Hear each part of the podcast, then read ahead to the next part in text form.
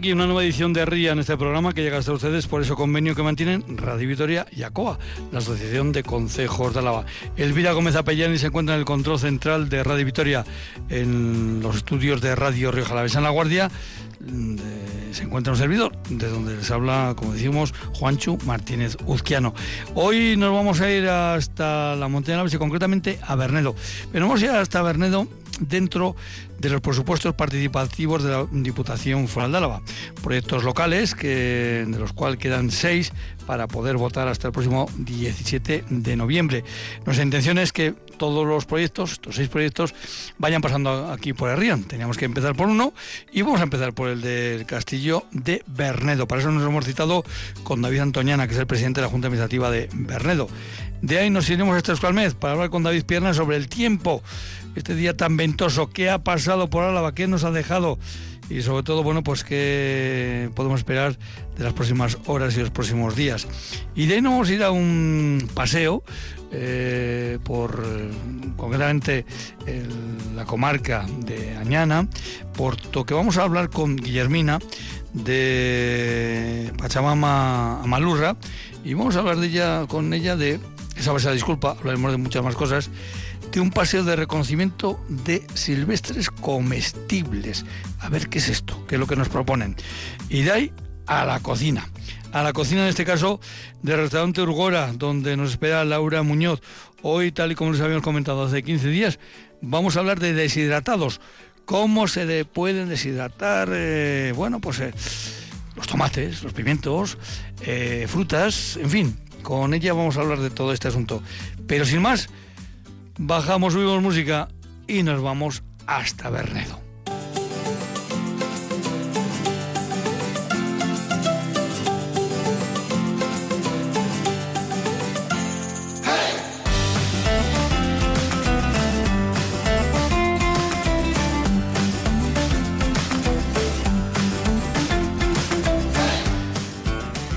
David Antoñana, Arrachaldeo, buenas tardes. Arrachaldeo, Juancho. Vamos a hablar de castillos, bueno, pero primero vamos a ir, vamos a ver, vamos a ver, vamos a ver, vamos a cumplir, aunque David no es la primera que está en el RIAN, vamos a cumplir con la ficha. David, ¿cuál es tu segundo apellido? El segundo apellido, Bastida. ¿Bastida? Eso es. Bastida. Y el primero, Antoñana. Antoñana Bastida, eso es. Eh, tienes apellidos de pueblos, ¿eh? Efectivamente pueblos cercanos además. Pues sí. Eh, por cierto, claro, preguntarte a ver si tú estás, eh, tienes alguna relación con algún consejo, pues tú me dirás, ¿no? Si eres el presidente de la Junta Administrativa de Bernedo. De momento sí. Hasta nueva de momento sí. Hasta nueva orden. ¿Cuánto tiempo llevas? Pues ahora yo creo que hacemos dos años. ¿Mm? O sea que entraste en esta legislatura, en esta última legislatura. Eso es, llevamos la mitad de legislatura. ¿Pero con anterioridad ya estabas en la Junta eh, Administrativa de, Bernedo? No. Eh, en, las, juntas, los consejos, solemos repetir que en algunas, en algunas asociaciones uno no se presenta, a uno lo presentan y lo votan. Eh, ¿Cómo te ocurrió a ti? Pues en nuestro caso no fue así. En nuestro caso presentamos una candidatura y no hubo más candidaturas y nosotros. Bueno, pues esas son todas las eh, fórmulas. Pero mm, a lo que vamos hoy es hablar de los dos eh, venimos hablando de los eh, proyectos, presupuestos, mejor dicho, participativos de Diputación fuera de Álava. Se han ido cumpliendo los trámites, los plazos, ya hablábamos su día para de cara, son de cara al presupuesto 2024 y tras em, pasar diferentes em, bueno pues controles se han quedado seis seis, seis que como vamos, como os he comentado al principio del programa, nuestra intención es que vayan pasando los seis por este programa de, de RIAN. Pero se le voy a dar un repaso rápido de esos, de esos proyectos. El primer proyecto, ya ven que no es el orden que vamos a seguir en la radio, eh, es el de Añana. Ruta del Agua Green. Objetivo aprovechar la ruta de agua para educar en el respeto al medio ambiente. La segunda, nos vamos hasta Gorbella Aldea. Plan transversal en lectura fácil y lenguaje claro. hacer accesible y comprensible la información dirigida a la ciudadanía. Eh, nos vamos ahora hasta Mendialdea, en las instalaciones de la Asociación Cultural Usachi de Pipaón. Mejorar la accesibilidad de las instalaciones. Volvemos a Gorbea y Aldea. Aves rapaces en Urcabustáis. Crear un eh, IDE, un nido fotográfico, por decirlo de alguna forma, de aves rapaces. Eh, rehabilitación y puesta en valor del castillo de Bernedo. Rehabilitar y poner en valor el castillo de la villa de Bernedo. Y por último, en Río Jalavesa, un molino en la Puebla de Barca, pero un molino, en este caso, que está justo bajo el puente de la Puebla de Barca, el puente que une la Puebla de Barca con Fuenmayor. Bueno, pues la rehabilitación y puesta en valor del molino bajo el puente de la Puebla de Barca. Es un molino de aceite, aunque también creo que también se utilizó para otros eh, temas. Pero bueno, esa será otra historia. Volviendo a, a Bernedo, ¿cómo presentasteis? ¿Cómo se os ocurrió presentar esta, este, este proyecto?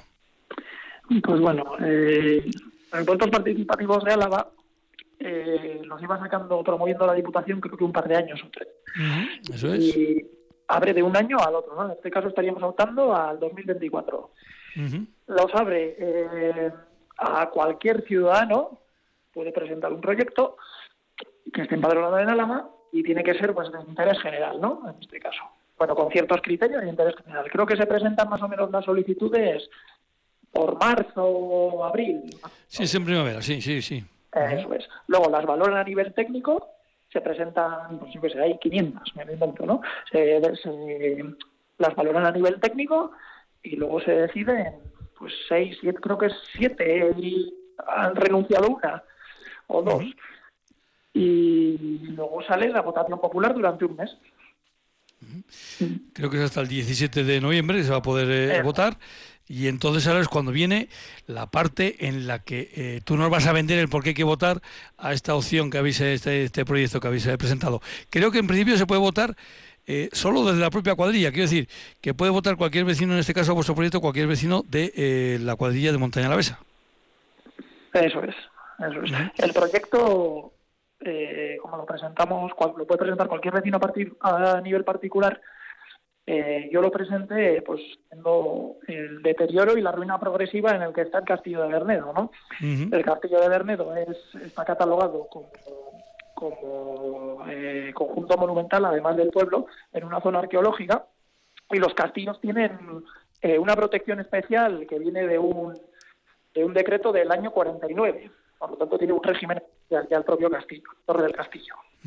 Y debido a, a, un deterioro y a una ruina, ruina progresiva y, y las pocas actuaciones que ha habido y la particularidad que la Torre del Castillo está en una colina encima del pueblo, han desprendido piedras, han caído, eh, llegan hasta las propias calles, las viviendas, eh, vecinos.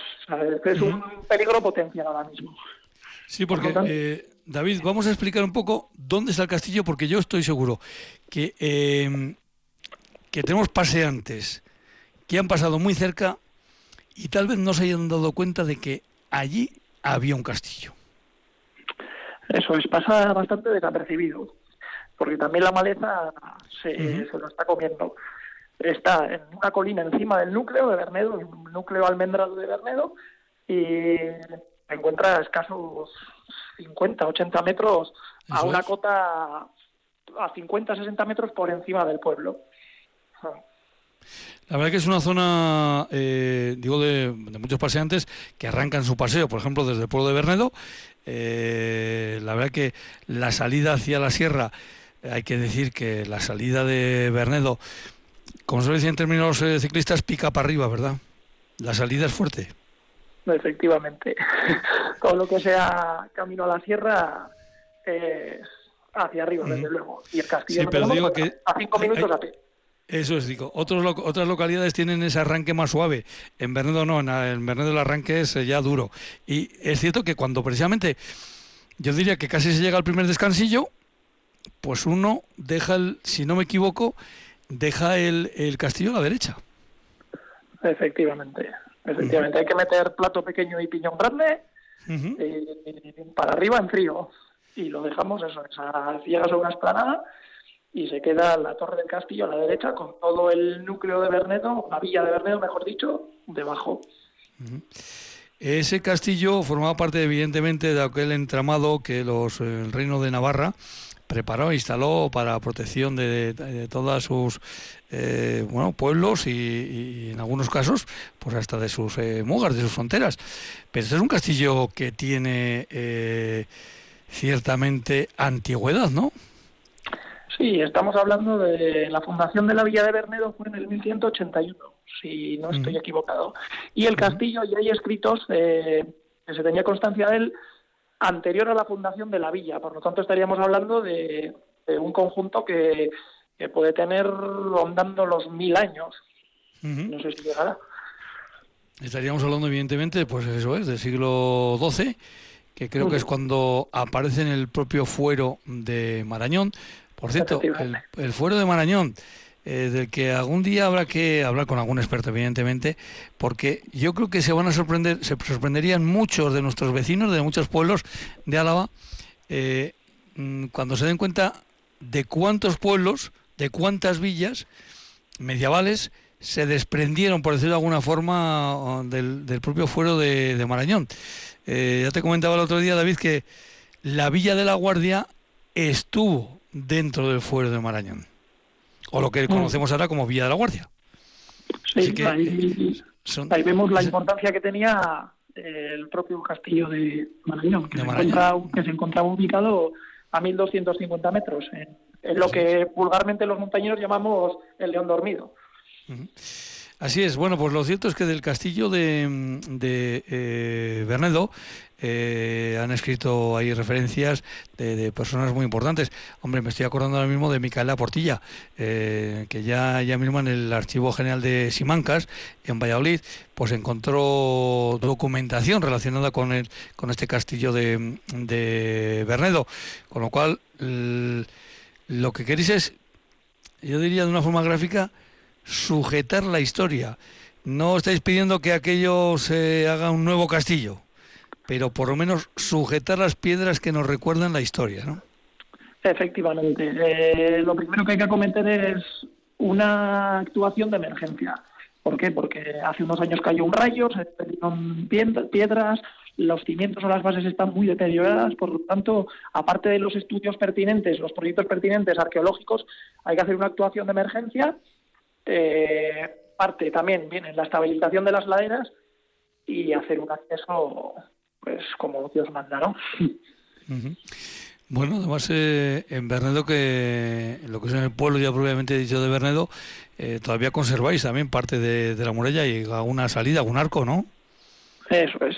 Antiguamente había cuatro entradas al pueblo y ahora mismo se conserva una entera, que es el arco de la Sarrea, digamos que saliendo hacia el oeste, y luego tenía otra entrada, digamos, por el norte, por el este y por el sur, sería la del castillo, propiamente, la del castillo. Eh, Bernedo, como digo, punto de salida y a veces de vuelta de muchos paseos de senderistas, eh, de paseos de senderismo por, eh, por la sierra eh, de Toloño, Cantabria, como cada uno la quiera llamar, pero en este caso eh, con diferentes eh, caminos, ¿no? Que precisamente desde ahí de, donde está más o menos donde está el castillo, ahí se pueden tomar ya diferentes, más arriba también, pero ahí ya de momento ya puedes tomar diferentes caminos, ¿no? Para el que quiera seguir subiendo, para el que quiera ir un poquito más en llano, pero insisto que es un punto fundamental ahora mismo para eh, bueno pues para decidir qué es lo que hacemos si subimos para arriba o vamos un poquito más a, la par de la sierra eso es eh, sin entrar en debates de Sierra Cantabria o Sierra Toroño que eso ya tendríamos para discutir otro día pero eh, Bernedo sí que es un punto de salida pues neurálgico para, para cometer eh, paseos ascensiones o, o cualquier excursión pues con, con críos o o incluso ya de, pues de cierto calibre como puede ser Subir Peñalta, que está justo encima de Bernedo. El caso es que mucha gente, muchos montañeros empiezan desde el santuario de Ocón, que queda a un kilómetro más o menos de la villa, pero Bernedo como tal es muy buen punto, casi igual, mejor que, que la ermita de Ocon para salir. Y además tenemos ese plus de poder pasar por y ver un poco los cimientos y la historia de, de Bernedo con el castillo, arrancando desde la propia plaza del pueblo. En esos eh, restos que quedan del castillo, además de lo que es probablemente eh, lo que más vemos, ¿no? que es los restos de esa torre central, eh, ¿quedan restos de, de lo que fue el entorno del castillo, quiero decir, del foso, de, de otros elementos? Sí, sí que queda un, un pequeño, bueno, es muy significativo, muy eh, del foso y una pequeña nevera. Se ve. Mm. Bueno, pues son eh, ya también otros otros elementos. Eh, este castillo, ahora en este trabajo que estáis haciendo, bueno, pues de recopilar datos para, para, para presentar eh, esta, este proyecto en los presupuestos participativos de la Diputación Foral de Álava, ¿vais recuperando o vais teniendo contacto con algún trabajo arqueológico que seguramente se habrá hecho, con algún trabajo histórico de, de este castillo? Sí, eh, el ayuntamiento hace unos 10 años dio un paso muy importante con un plan director de la muralla para un poco ejercer y marcar las directrices y los pasos a seguir, ¿no? En consolidación de la muralla, del núcleo eh, y de la propia de la propia torre creando así o intentando crear cara a medio largo plazo, porque al final esto son carreras de fondo, ¿no? Eh, un plan integral un plan integral, por ejemplo, en el, como es el caso del castillo. Aparte de la actuación de emergencia, ir poco a poco cosiendo ese tejido para conseguir pues tener un plan integral luego de revalorización y de puesta en valor, además de la consolidación, por supuesto. ¿Qué presupuesto se puede manejar para esta, esta intervención de urgencia que comentas? Pues entre 150 y 200 mil euros como, como presupuesto inicial, pero, bueno, es para acometer los proyectos y, y las actuaciones pertinentes. Luego, pues habría que ir tanto las administraciones, las entidades locales, como el ayuntamiento o la diputación en este caso, eh, eh, pues ir colaborando y ir poniéndolo el valor poco a poco, ¿no? A base en diferentes en diferentes fases. Bueno, pues eh, Bernedo, un pueblo, como digo, de arranque de senderistas, estoy recordando cómo bueno, un servidor pues ha llegado bien eh, arrancando de Bernedo o llegando al Bernedo pues eh, con rutas como la del Estraperlo, con los vecinos del Villar, vecinos y amigos ya, ¿verdad?, del Villar. Eh, estoy recordando alguna ruta de Caleras, de, cómo cruzaban también de un lado a otro de la sierra, bueno, pues aquellos comerciantes que cruzaban, bueno, pues eh, que hacían muchísimos kilómetros eh, eh, pues para llegar, por ejemplo, desde Logroño hasta, hasta Bilbao, en su caso. mucha historia ahí alrededor de, de Bernedo, ¿verdad?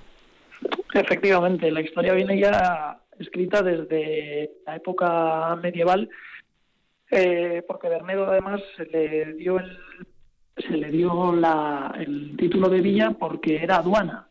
En un punto estratégico y como ya sabemos los de la zona y bueno, para explicar un poco a los a, para explicar un poco a la gente, la Sierra Cantabria al final hacía un muro muy importante entre pues digamos entre, entre la Rioja Alavesa, la Rioja y el País Vasco. Al final había muchos puertos de montaña que había que sortear de aquella forma y con aquellos medios para, para poder llevar eh, las mercaderías o comerciar, ¿no? En un lado y en otro.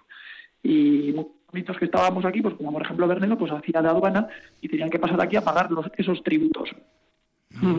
Por lo tanto, sí que se mantienen pues muchos puertos de montaña o antiguos pasos, ¿no?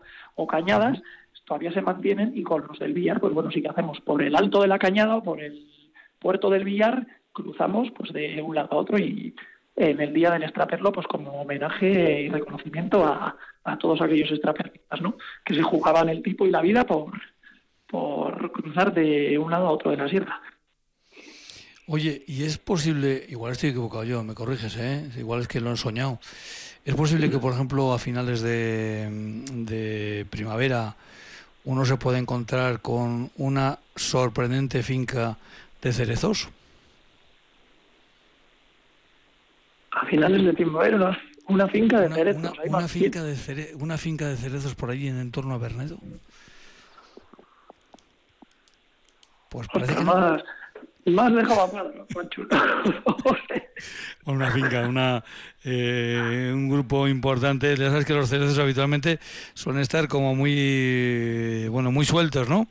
Eh, pero ahí cerquita de Bernedo, para mí una de las sorpresas que me llevé fue eh, el ver, mm, además ya metiéndose hacia el monte, una, una finquita, una finquita de, con unos cuantos eh, cerezos. A lo mejor lo he soñado, ¿eh? igual estoy algún, pie algún pie suelto sí hay, pero fincas, pues no sé. Bueno, pues me tendrás que decir dónde hay para coger alguna. no, si está allí escondido, pues vamos a dejarlo escondido.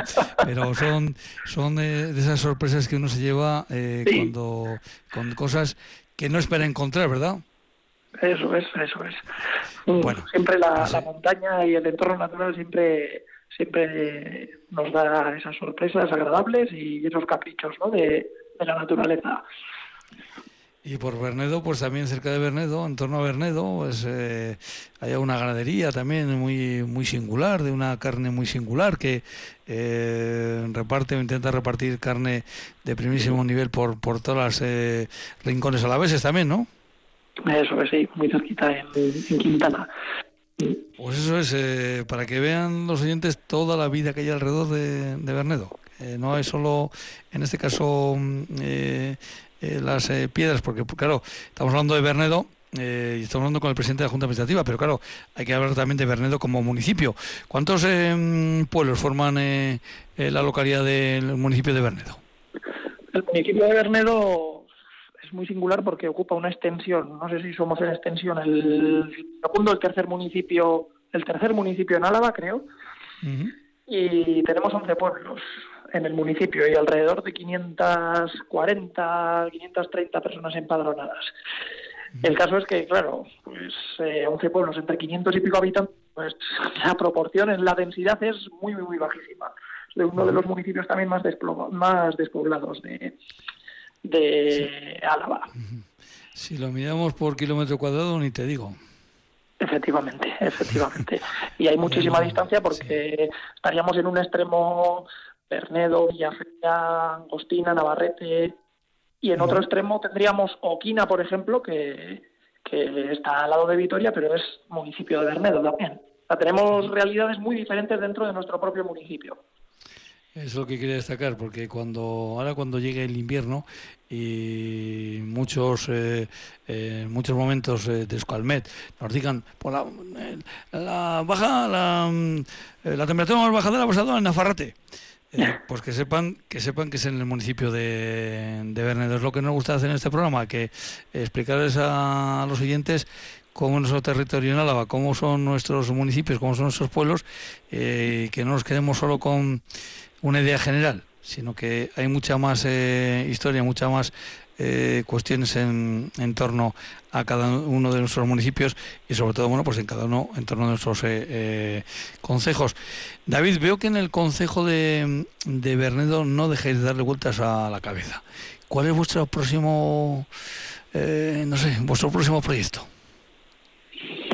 Bueno, hay que centrarse, el castillo al final es patrimonio, las murallas, los arcos del pueblo, pues, pues bueno, es patrimonio que hay que mantener, cuidar, pero pero hay otras prioridades, claro, otras prioridades que nos cubren y nos quitan el tiempo del día a día, ¿no? Pues como el abastecimiento, eh, el alumbrado público, calles, limpieza, eh, caminos, monte. Por lo tanto, tenemos muchos frentes abiertos los consejos y, y, lógicamente, pues muchos servicios que dar a, a la población. Este. Efectivamente, acaba de citar algunos de ellos eh, David, y yo creo que eso también merece la pena que la gente se entere muchas veces que, eh, que el suministro de agua, por ejemplo, eh, es un, en muchos casos eh, función del propio concejo, no, de, no del ayuntamiento. Eh, otros servicios, bueno, pues como los que acabas de, comentar, ¿no?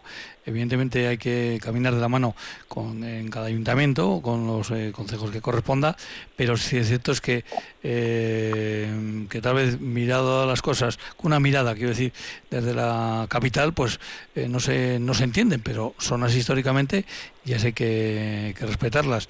Y el, en este caso el Consejo de Bernedo, como dice David, tiene muchos frentes abiertos eh, a diario y seguro que tenéis más ideas que posibilidades económicas, ¿verdad? Efectivamente, sí. Las ideas por lo general suelen sobrar. Lo que no sobra nunca es la, la financiación. Y más cuando al final somos consejos, como quien dice, dependientes ¿no? de, de la administración alavesa.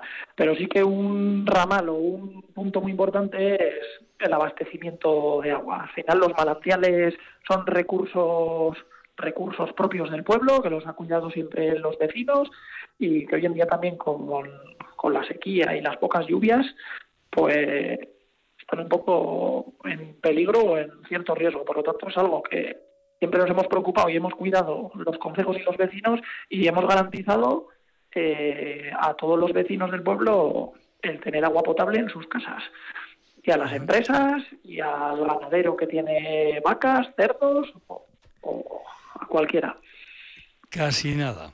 Eh, el abastecimiento de agua. ¿Qué piensan los oyentes que serían otros sin el abastecimiento de agua? En fin, eh, David, pues que seguro que no volvemos a cruzar en el camino de Rian, eh, porque como la inquietud que existe en la Junta Administrativa de Bernedo, pues se suele dejar notar, pues eh, aquí nos volvemos a encontrar. David Antoniana, que tengáis suerte con las votaciones. Un abrazo. Muy bien, Juancho. Muchas gracias por darnos altado. Agur, agur. Un saludo. Agur.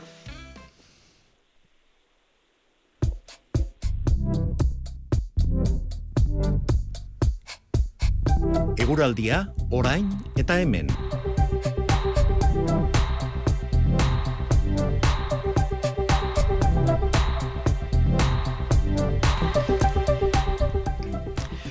Bueno, pues vamos a ver, eh, a preguntar eh, de esto del tiempo. Eh, nosotros además cuando nos citamos con algunos de los compañeros compañeras de, de pues vamos hacia adelante, hacia atrás en la conversación. lo primero es saludar. David Pierna, Rachel muy buenas tardes. Hola, muy buenas, Juancho. Bueno, pues en eso de ir hacia atrás, hacia adelante, vamos de momento hacia atrás. Hoy ha sido un día ventoso, ¿no? Sí, sí, sí, ventoso y fresco, desapacible, podríamos decir. Desapacible. Hoy hemos notado que el otoño está aquí. Sí, sí, hoy las temperaturas máximas en muchos puntos no hemos pasado de los 15, 16 grados, uh -huh. son las zonas altas, pues Puerto de Herrera, Capildi, ni siquiera hemos llegado a los 10 grados, pero además, como tú comentas, con bastante viento en general, por ejemplo, perdón, en el monte de Capildi hemos llegado a registrar alguna racha de por encima de los 100 kilómetros por hora, en Zaldiaran uh -huh. nos hemos quedado cerquita, en torno a 95, 96, pero luego ya en las zonas no, no excesivamente expuestas, toda la zona de la llanada, por ejemplo, hemos estado entre 70 y 80 kilómetros por hora durante bastante rato de la jornada, así que sí, sí, jornada ventosa, también ha llovido un poquito, hemos registrado en el sitio que más la zona de espejo por encima de los 15 litros, la zona del Gorbea en torno a 12, 13, en cambio luego la zona de añada bastante menos, hemos quedado en torno a entre 2 y 4 litros. Lo cierto es que claro, que si te pilla con ese viento, aunque sea poquita el agua que está lloviendo, eh, viene a ser como perdigones en la cara.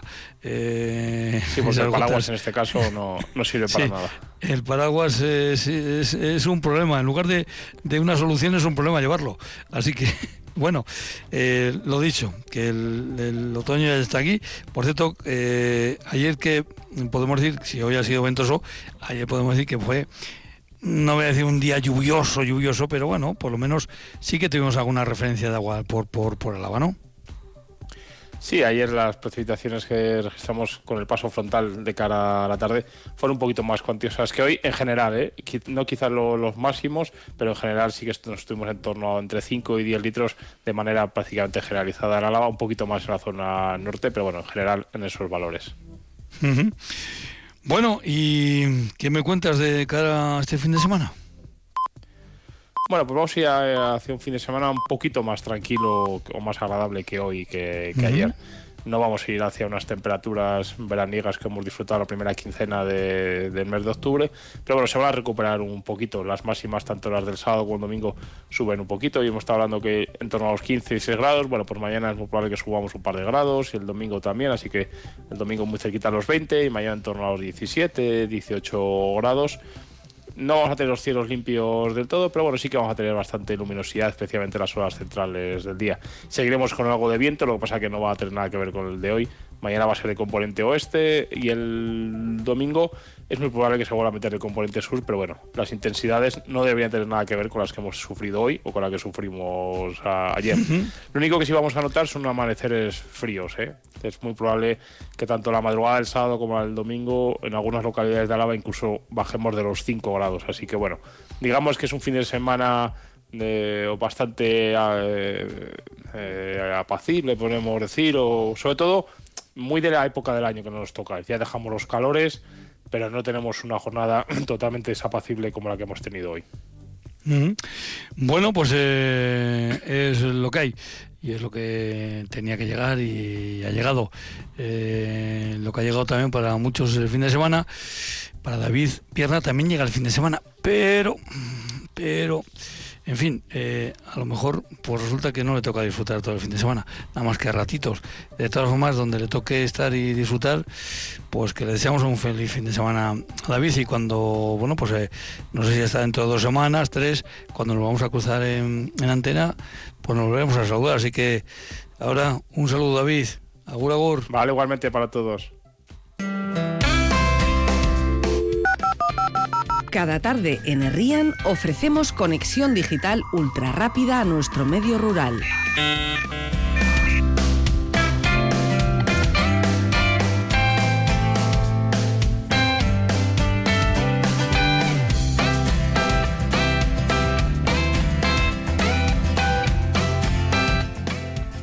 Pues vamos a hablar del encuentro de la naturaleza. Eh, Pachamama Amalurra, eh, ahí es el nombre de una asociación. Eh, en fin, pero vamos a ver qué hay detrás de la asociación. Vamos a saludar primero a Guillermina. Guillermina, Arrachaldeón, buenas tardes. Arrachaldeón, ¿qué tal? Muy bien. Hoy, por cierto, Guillermina, yo te tengo claro, yo en el móvil te tengo Guillermina Pachamama, pero me parece que ese no es tu apellido, ¿no?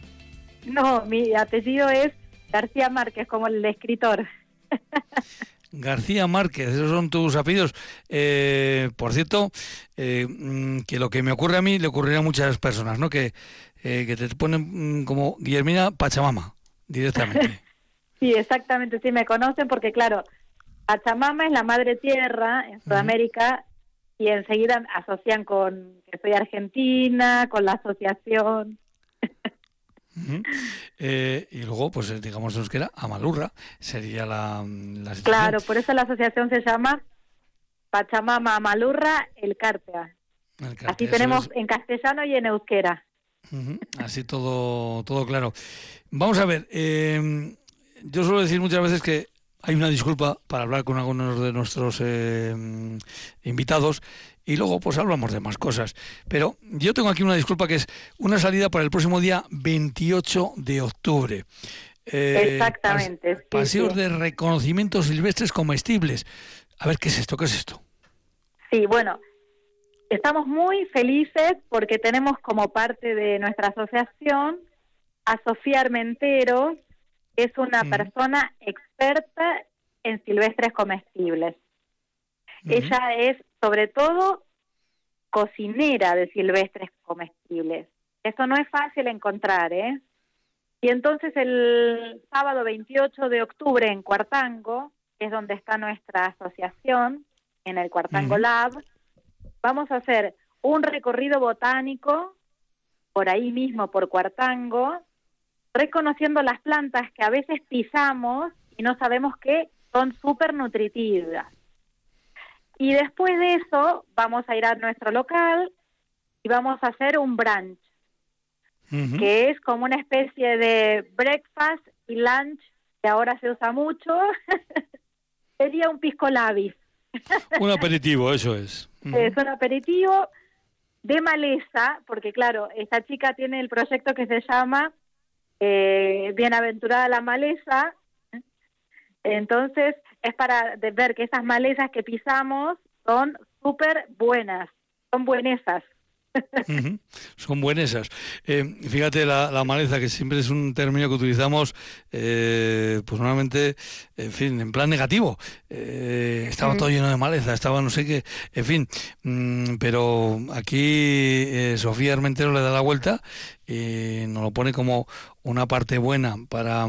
Porque una cosa es que sean eh, comestibles y otra cuestión es que todas esas hierbas, eh, todos esos, eh, en fin, temas que nos podemos encontrar en, en, en, el plantas silvestres, sean comestibles e incluso algunas entiendo que no solo sean comestibles, sino que serán beneficiosas para algunos temas concretos. Sí, por ejemplo, la ortiga, que nadie la quiere, que solamente la gente se queja de que se ortigan o se achunan ahí, ¿no? Los pueblos, nadie las quiere, las pisan, las cortan. Es una gran fuente de calcio, es una gran fuente de hierro para la gente que tiene anemia, la gente que, por ejemplo, sufre porque no tiene los nutrientes o no absorbe bien su organismo, pues la ortiga sería un excelente suplemento nutricional. Y aparte de todos los demás minerales que tiene, ¿no? Pero sobre todo estos dos, también aporta vitamina C. Eh, eh, o sea, hay muchos nutrientes que no conocemos de las plantas silvestres. Y con esta experta vamos a aprender. Ya que estás hablando de la ortiga, que es una, evidentemente una de las plantas más comunes que podemos encontrar, eh, vas a recordar a nuestros mayores que sí que la utilizaban, que sí que la reconocían eh, para estos temas que comentas tú. Y concretamente, yo recuerdo eh, que era también para aquellas personas que sufrían de hemorroides. el, llevar la planta, como se dice, en el bolsillo de atrás. Eh, en fin, parece que surgía también algún efecto, ¿sí? Esas eh, costumbres populares, no es que son mágicas o hechizos o cosas así, es que la planta a través del el contacto con la piel, bueno, en este caso traspasando la ropa, que en otra época no era sintética, tenía contacto con la piel y a través de la piel con el torrente sanguíneo. Es una planta circulatoria, la ortiga. Por eso siempre se utilizó también para la caída del pelo, que tiene mucha relación con problemas de microcirculación en el cuero cabelludo. Qué pena, eh, Guillermina, yo llego tarde ya. Eh, tenía que haber empezado antes. Ahí ya no hay muchos remedios de ese Bueno, pues eh, interesante esta salida. Eh, que va a terminar, como decimos, con ese taller de cocina con Sofía eh, Armenteros. ¿Qué es lo que tenemos que hacer para apuntarnos a esa salida?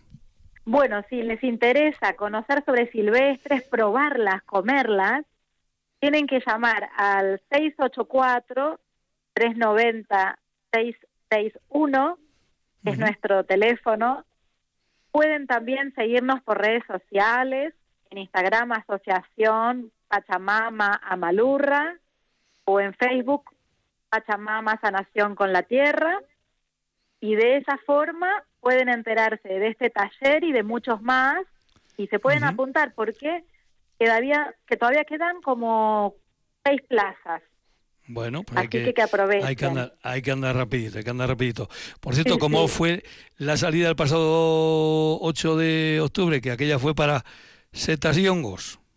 Fantástica, siempre fantástico. Nuestro colaborador, Alfonso López de Armentia, es el coordinador de micología del Instituto a la vez de la Naturaleza. Un placer, vino con otros compañeros más del Instituto a la vez de la Naturaleza. Encontramos algunos especímenes. Claro, lo que pasa es que con la sequía que vivimos, la verdad que no se encontró tanto como se esperaba para las fechas que son pero pudimos ver variedades diferentes, aprendimos un montón de las que son comestibles, de las que no, tener cuidado cuando vamos a recolectar para no confundirnos con algunas tóxicas. Así que creo que a todo el mundo que fue le sirvió, vinieron como unas 20 personas, así que muy bien. Guillermina, eh, ¿qué tienes que ver tú con el yoga? yo soy profesora de yoga hace 23 años. Digamos que más de la mitad de mi vida. Tengo mucho que eh, ver con el yoga. Y, pues eso tiene este mucho que ver conmigo. Efectivamente, se puede ver desde los dos ángulos. Em, dentro de esos em, grupos de eh, cursos o, bueno, como, talleres de yoga que, que, manejas, eh, ¿cuál es tu sistema? ¿Se tiene que mover todo el personal a Cuartangola o eres tú la que se desplaza a otros pueblos? Pues eh, yo me desplazo, soy como una profe a domicilio. Voy por los pueblos de la zona de eh, la cuadrilla de Añana. o sea que en, este momento estoy dando clases en Espejo y en Villanueva de Valdegovía, que pertenecen al ayuntamiento de Valdegovía. estoy en el ayuntamiento de Lantarón, eh, estoy en Verantevilla, en estos ayuntamientos estoy hace unos cuatro o cinco años y también estoy en Cuartango que empezamos ya el año pasado en Cuartango y tenemos un, grupito también. Así que me muevo por los pueblos, tengo grupos que son de gente joven, desde veintipico de años, hasta alumnos de 85, ¿eh? Fíjate, me has contestado una pregunta que te iba a hacer. Ah. ¿Para qué edad es el yoga? ¿Es solo para mujeres? Que eso también algunos, eh, no, no, algunos, algunos todavía están un poquito despistados. No, no, no. Tenemos grupos mixtos que ah, eh, capaz que cuesta un poco porque, claro, cuando yo empecé hace cinco años en la zona esta rural de Álava, la gente asociaba el yoga con las ciudades, con la gente que es como que vive en pisos, ¿no? Y que está muy estresada. y entonces mucha gente empezó a llegar para ver cómo era. O porque el médico le dijo que le iba a venir bien. Y una vez que empezaron, empezaron a dormir mejor, hay gente que ha dejado las pastillas para dormir, hay gente que ha mejorado los dolores que tenía, y así empezaron a venir más hombres que también pensaban que era una actividad de mujeres nada más. Y de esa forma se empezaron a, crear grupos mixtos con más hombres cada año, ¿eh? Que es muy bueno eso. ¿Y se te han acercado grupos de estudiantes que ahora dicen, ahora me concentro mejor? También, sí, sí, sí. Es más, una aprobó una oposición. Bueno, eso ya es, eh, en fin, eh, todo un reto. Así que eh, ciertamente que estaba, comentaba esto del yoga porque efectivamente ya sé que hay dentro de los grupos, dentro de las asociaciones, dentro de las, en fin, de, de las empresas también, desde ese punto de vista que estáis en Cuartangolab, pues ya lo venimos diciendo muchas veces, que hay eso sí que es la torre de Babel en el sentido de que hay en Cuartangolat podéis estar desde una editora de libros a personas que, en fin, que se dedican a vender ropa y complementos, como nos hablábamos hace unas semanas, y hoy hablamos con Guillermina García Márquez. Vaya pedazo de apellidos. En este caso, eh, eh, sobre todo para aquellos que hemos sido bueno, pues, eh, lectores apasionados de, de Gabo, como popularmente se le, se le conocía. Pues Guillermina, Guillermina, ahora mira, ya voy a cambiar en el, en el teléfono, ya voy a poner Guillermina García Márquez. Casi nada. bueno, Guillermina, pues que, muy contentos, ¿eh? que, que, que salga. Lo cual es que también, eh, eh, seguramente, como pondré después Pachamama, pues ya sé que te seguiré Claro, mis padres dicen, algo hicimos con esta chica, ¿no? pues eso. Guillermina, un abrazo y hasta la próxima. bueno, Janto, muchas gracias y bueno, Gabón, ¿eh? Gabón, agur, agur. Agur. Herrían, programa de la Asociación de Concejos de Álava en Radio Vitoria la voz de nuestro territorio.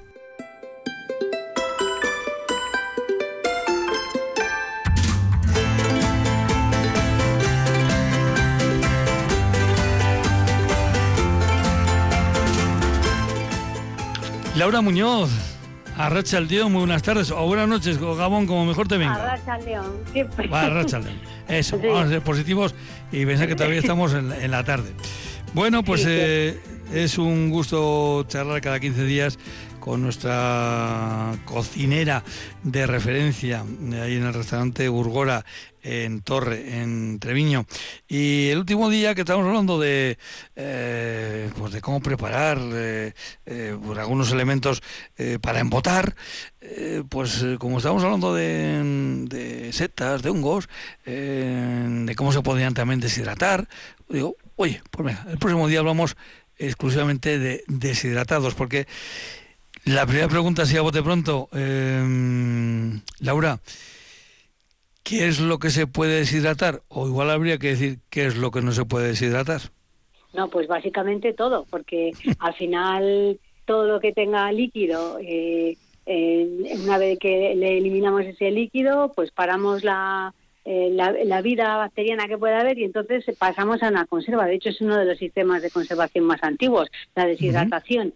Entonces, básicamente, frutas, lo que has comentado, setas, hortalizas, eh, todo, hasta incluso, mira, algo muy divertido que hemos estado viendo también en las clases es el, el tema de hacernos nuestra propia sal eh, aromatizada, eh, haciendo una saturación de agua con la sal que tenemos tan, tan cerca, tan rica de aquí, de Añana, añadiéndole cualquier ingrediente para darle un toque y deshidratándola. Y además ahora viene el invierno, entonces simplemente poner en un radiador a que ese proceso de, evaporación del agua, del agua saturada en sal con algún ingrediente, vino, eh, zumo, lo que nos apetezca y que vaya generando esas escamitas encima del radiador, pues mira, eh, vemos lo que es un proceso de deshidratación para tener algo propio rico en casa, ¿no? Y así muy divertido también para hacer.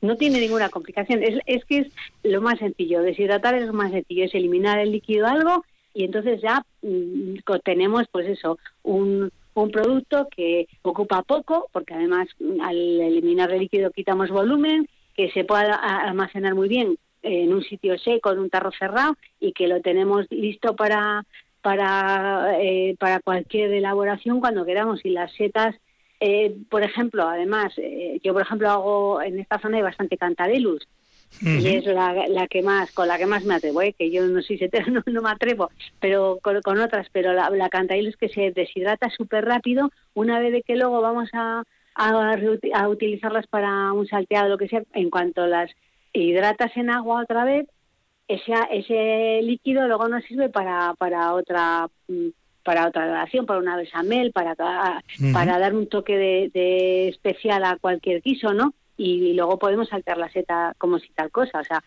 y algunas incluso hasta que poten parece que tienen hasta como más más potente el más potencia de sabor. Fíjate, sí, ahora mismo que decía la potencia de sabor, estaba pensando en unos tomates deshidratados eh, colocados en un pescado al horno. Eh, eh, hay que controlar los tomates que pones, porque no vaya a ser que te, que te pases de sabor. Claro, mira, eh, aquí además es muy curioso, en el pueblo eh, se ha hecho hasta con las ciruelas también, o sea, eh, hablando de, las, ciruelas claudias, estas de típicas así que hay en todas las huertas, pues yo me acuerdo de verles aquí en el pueblo poner, ponían ventanas antiguas, así con que entre ventanas ponían un saco y ponían las ciruelas para que aumentara el calor, ¿sabes? Para que se deshidrataran más rápido y para que... Y entonces cuando decían, ah, ya viene la fresca tal y tal, y recogían, ¿no? Para que no cogieran, si no se habían deshidratado del todo, para que no cogieran humedad. O sea, es que además son métodos muy, muy de nuestros pueblos, lo que es la deshidratación. Con el tomate también. O sea, no sé, me parece muy interesante. Antes decías eh, del radiador, pero también a antes, dice, bueno, es que todo deshidratar de lo más antiguo que tenemos. Claro, eh, ese, ese radiador gigantesco que amanece todos los días, eh, como siempre hay. Y ese es el, ese además, el, el, energéticamente el más barato, ¿no? Sí, claro, exacto. Lo que pasa que, claro, pues si tienes algo dando al sol y de repente aquí que nos viene el viento norte, que nos trae un poco de mm. humedad y tal, porque todo ese proceso que ha estado haciendo durante el sol, eh, pues eh, si lo hacemos de manera natural, pues eh, mm. vuelve a coger humedad. Ahora existen mm. deshidratadoras, que antes eran, yo me acuerdo cuando en el restaurante, claro que ya llevamos 27 años aquí, las primeras que conseguí me costó un montón conseguir, que era buscar, era un dilema, pero ahora las hay en los, supermercados, por, por, internet se pueden conseguir, no son caras, son como un secador, eh, o sea, como una, un recipiente que suele ser redondo, con como, como cestitos, como panderetas, que en el centro tiene un ventilador eh, como de un secador de pelo que va generando aire caliente y va pasando a través de, las rejillas de esas panderetas, y entonces se deshidrata súper rápido. No pasan normalmente de 70, 80 grados. Eso supone que tampoco es mucho el consumo que tiene. Y si no, por ejemplo, en el horno, que cuando hemos hecho una, algo en el horno y ese calor residual también lo podemos aprovechar para deshidratar. Mira, incluso con, aquí cuando, o sea, que me, apetece aprovechar todo el producto que, que me acercan, que, que es eh, rico y así, las, las hortalizas, las verduras, eh, me da igual puerro, pimiento, lo, vainas, lo que sea, berza, pues cuando me ha quedado hoy o no la voy a gastar o incluso reservo un poco, lo pico fino, lo deshidrato y luego esto eh, picadito y mezclado, esa serie de hortalizas con cebolla, pues puerro, lo que te digo, eh, berza, toda esa serie de verduras deshidratadas en, en, pequeñito, como o sea, como hacíamos antes la sopa para, para sopas estas de verduras, eh, pues esa esa luego metida en una en un rebozado de una merluza de o en una tortilla en algo que vuelve a rehidratarse esas verduras cogen un sabor pero súper rico o sea porque en el momento que rehidratas vuelven a salir todos esos sabores de, de, esas verduras y nos lo aportan al por ejemplo ya te digo en un un simple rebozado, una merluza la romana, le metes un poquito de esas verduras y ya es diferente, le das un toque, y además es una manera de aprovechar el producto, de no, de no desperdiciar nada. Lo que se nos empieza a quedar como un poco que hay solo, que igual se termina estropeando y va a ir al, a, la basura, pues antes de ese paso, pues lo que hacemos es picarlo, eh, deshidratarlo y, y, tener luego para eh, un ingrediente para una elaboración. A ver, vamos a deshidratar tomates. ¿Qué es lo que tenemos que hacer? Para los tomates, eh, el tomate tiene pectina, entonces todos los alimentos que tienen pectina, tanto el tomate como las eh, frutas, eh, no llegan a, deshidratarse del todo, siempre quedan con, mm, con esa sensación de, goma, ¿no? De, gominola. Sí, de arrugados, se quedan arrugados, se quedan gominola. Pero bueno, yo lo, lo mejor es hacer, o sea, cortarlos se pueden cortar en rebanadas, se pueden cortar en cuartos y luego eh, yo lo suelo hacer en deshidratadora. También se puede hacer en el horno.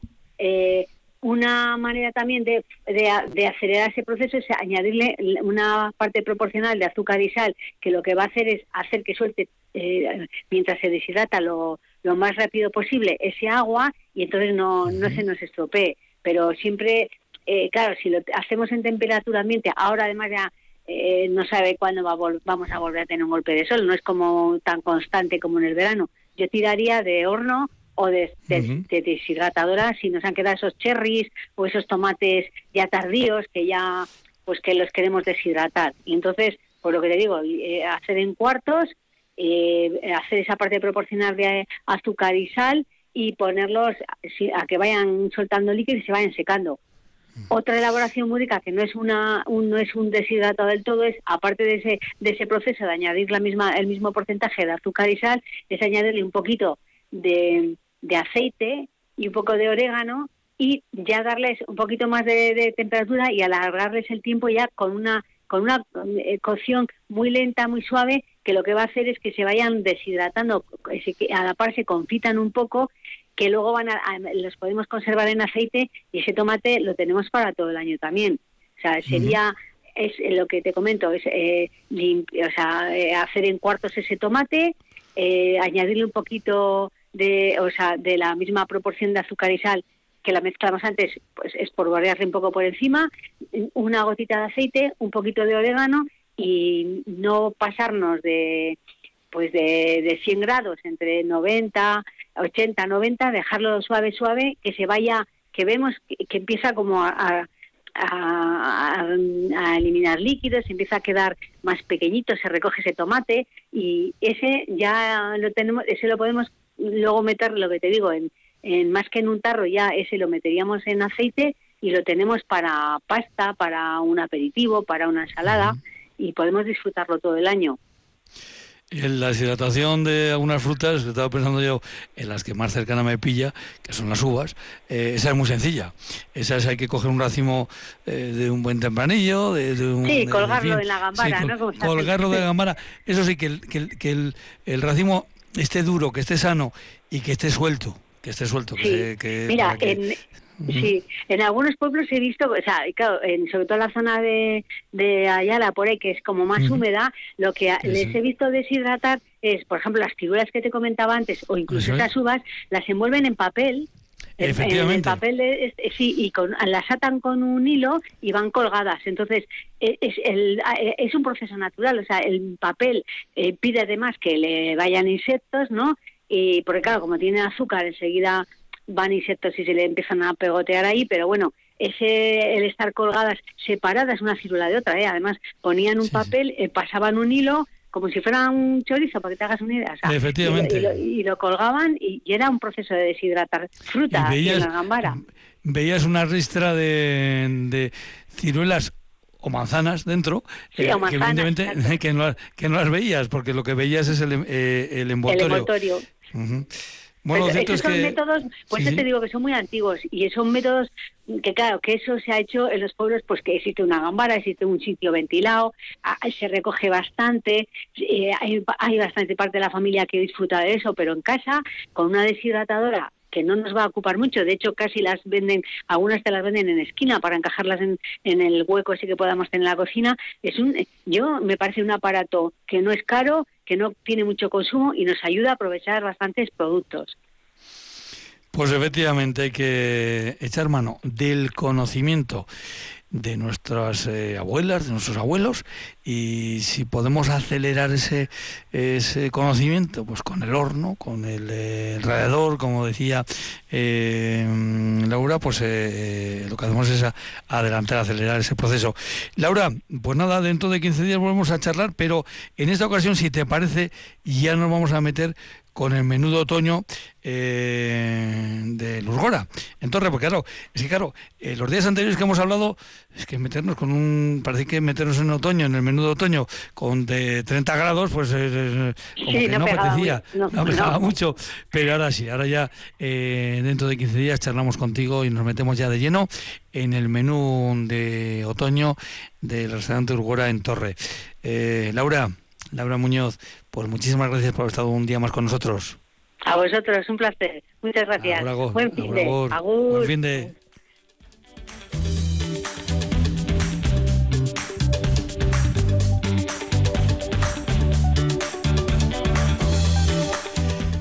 Y aquí se acaba el Riando y de este viernes 20 de octubre. El próximo lunes volveremos a las 8 de la tarde.